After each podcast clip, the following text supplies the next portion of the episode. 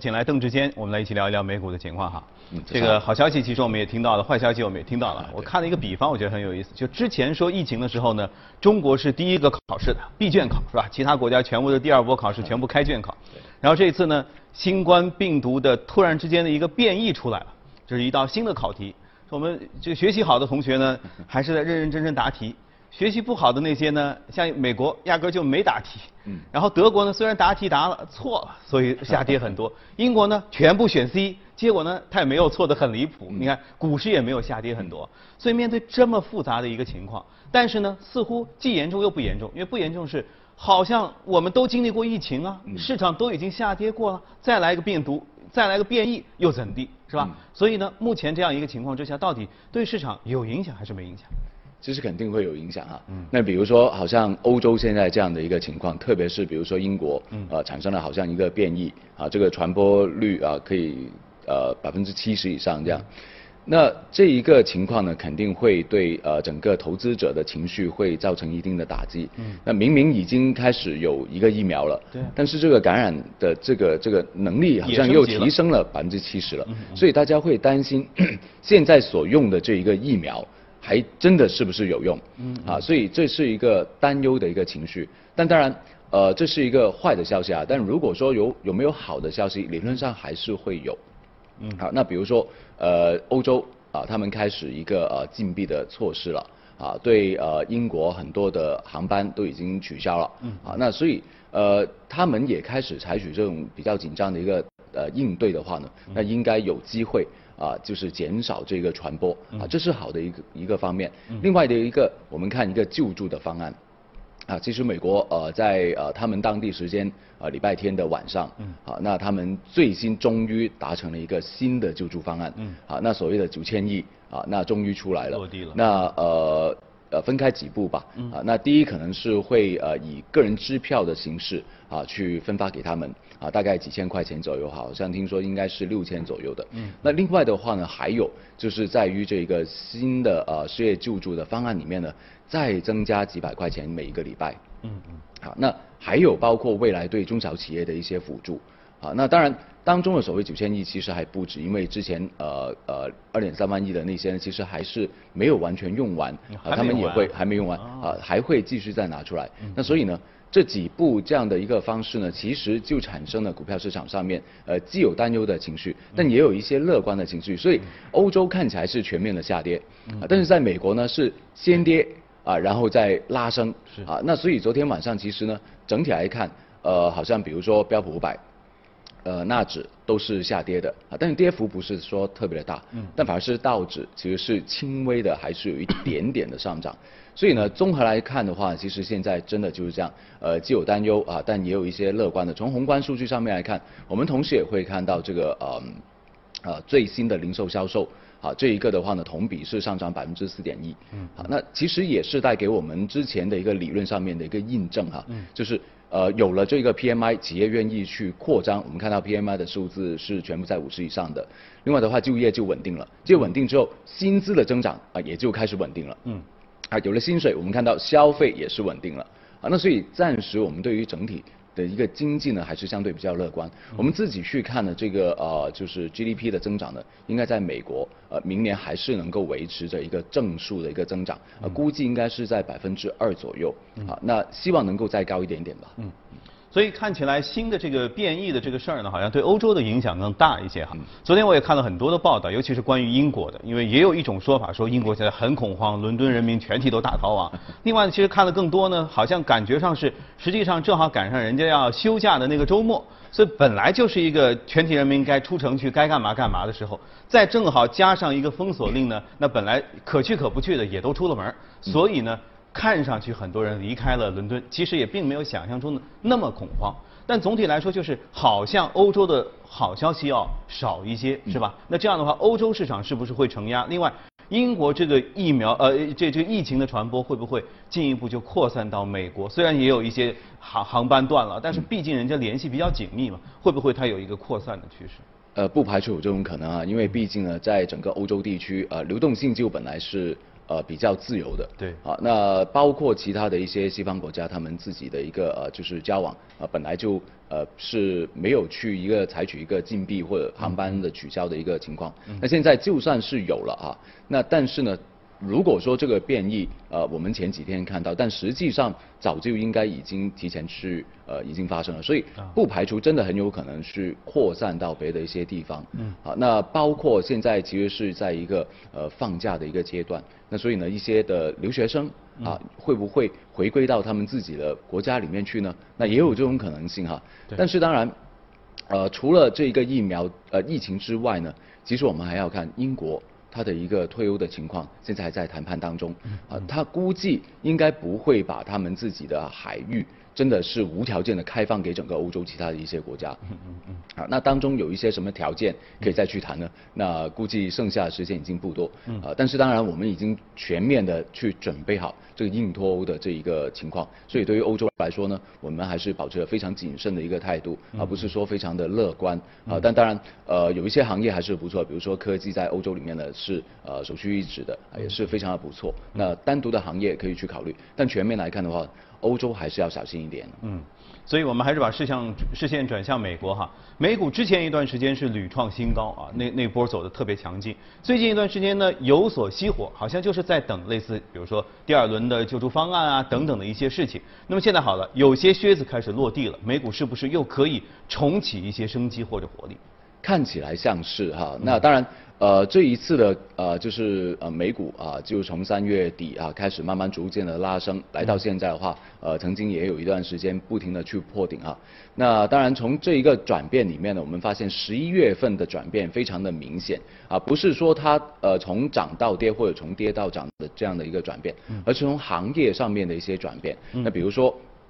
呃，十一月份之前，那基本上涨的都是一些成长股，但十一月份之后涨的基本上都是一些价值股，呃，特别是一些传统行业上面的一些价值股。就风格变了啊，风格好像有点变了。嗯。好，那当中也是有一点的启示，就是说，是不是我们该呃从投资的策略上面需要做出一些的调整呢？从成长股分出一部分去到一些价值股呢？还是全部都要去变呢？那我的建议就是。分一部分过去就可以了啊，因为毕竟成长股里面，特别是比如说科技啊、啊生物科技啊这一类，其实在明年或者甚至两三年以内，这些都是非常重要的一些行业，我觉得并不需要去离开。只不过呢，传统的行业还有一些的亮点在里面，比如说疫苗的帮助啊，可能会使一些餐饮业、酒店业就恢复，那可能会有一个比较明显的恢复。那所以呢？现在就要去看了，这些的传统的行业，它究竟竞争力在哪里？因为毕竟他们自己也是有一定的竞争力。那未来的话呢，我相信，呃，在整个价值股里面呢，如果他们能够能够就是比如说拥抱科技，比如说有一些创新的话，那估计他们的一个成长性、竞争力理论上也是会继续的在往上涨。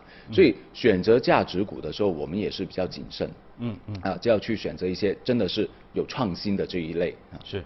也就是成长里不是什么都能选啊，对，必须得是本身有业绩支撑，而且是符合目前这样一个比较复杂的一个趋势，外围的趋势。那么金融呃价值股里面同样也是要这么看，就是经过了疫苗后疫苗时代之后，它本身还是有一些竞争力的，能够经历挑战的。如果不跟互联网跟科技接轨的那些纯传统的，可能估计大家还得再想一想啊。那如果细分的话，比如说你说价值股里面分大概哪些行业，我们大家如何来细分？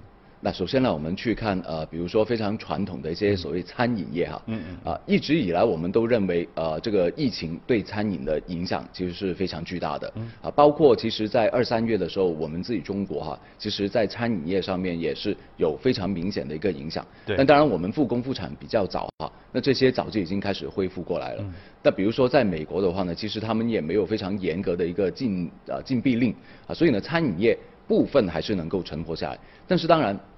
呃，有更加多有竞争力的餐饮业，其实就能够脱颖而出。比如说，呃，一些外送的披萨，嗯，啊，那比如说非常明显的这个多美乐，啊，那这些它的一个成长性就非常明显的。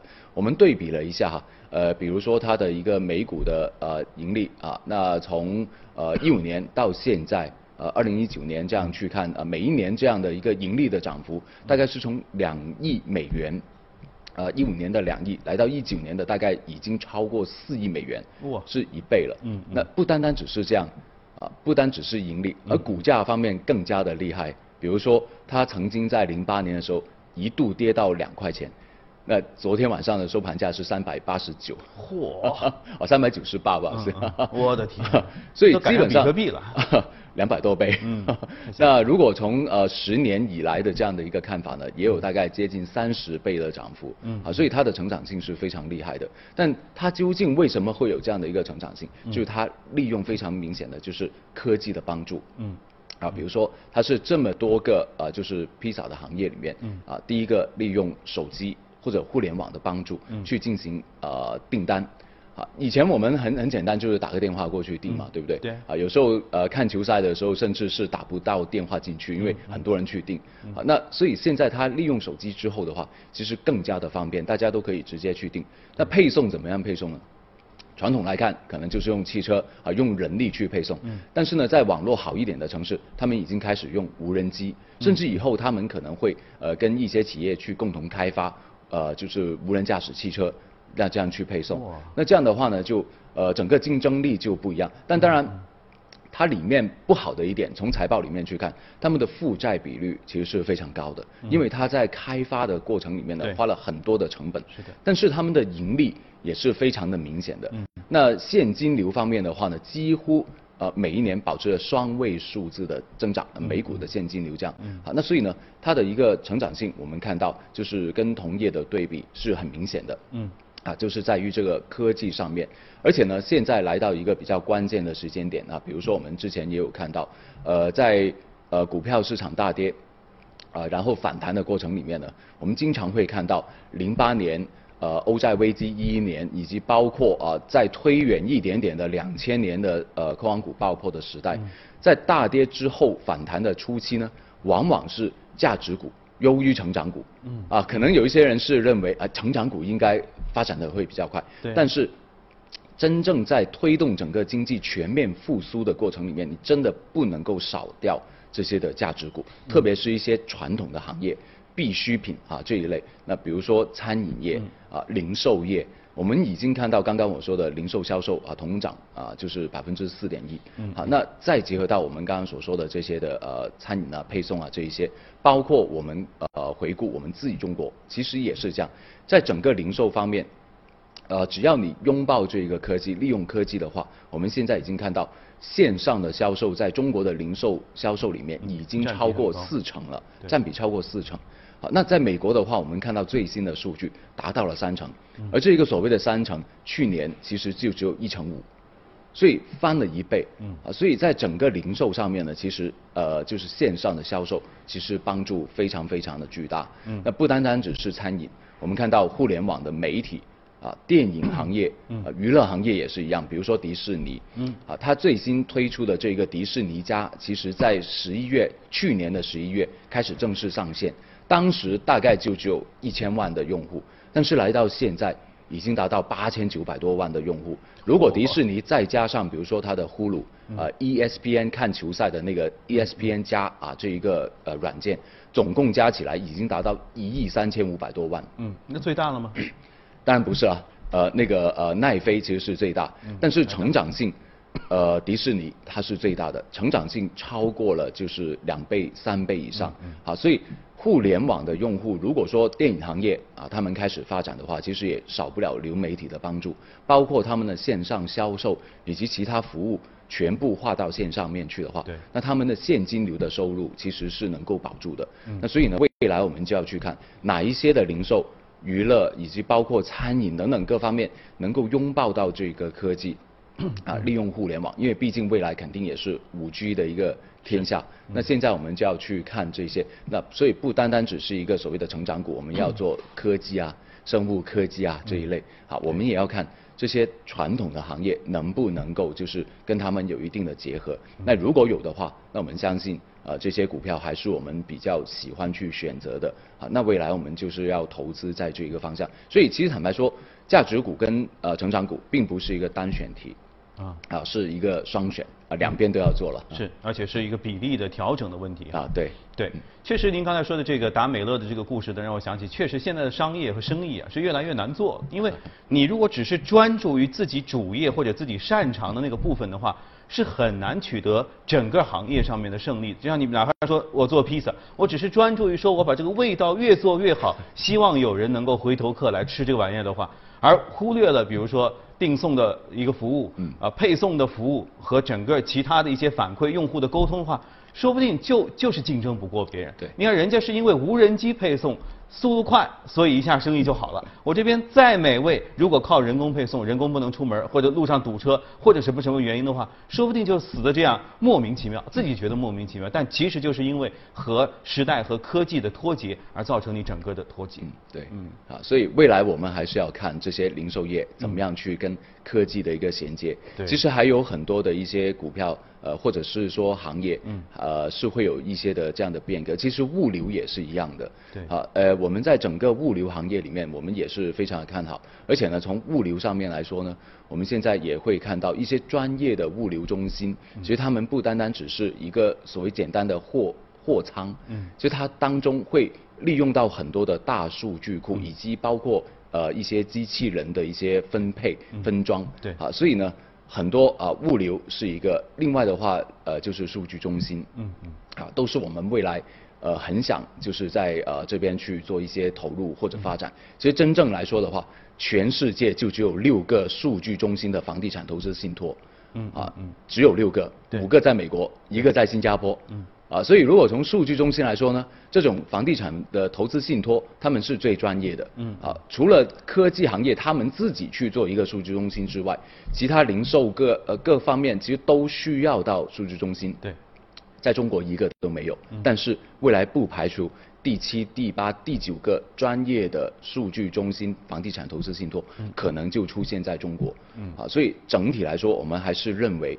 呃，中国这边还是对科技有很大的一个发展潜力，而当中数据中心也是一个非常好的一个前景。所以坦白说，真的就是成长股跟价值股同样一起去结合，不是单选。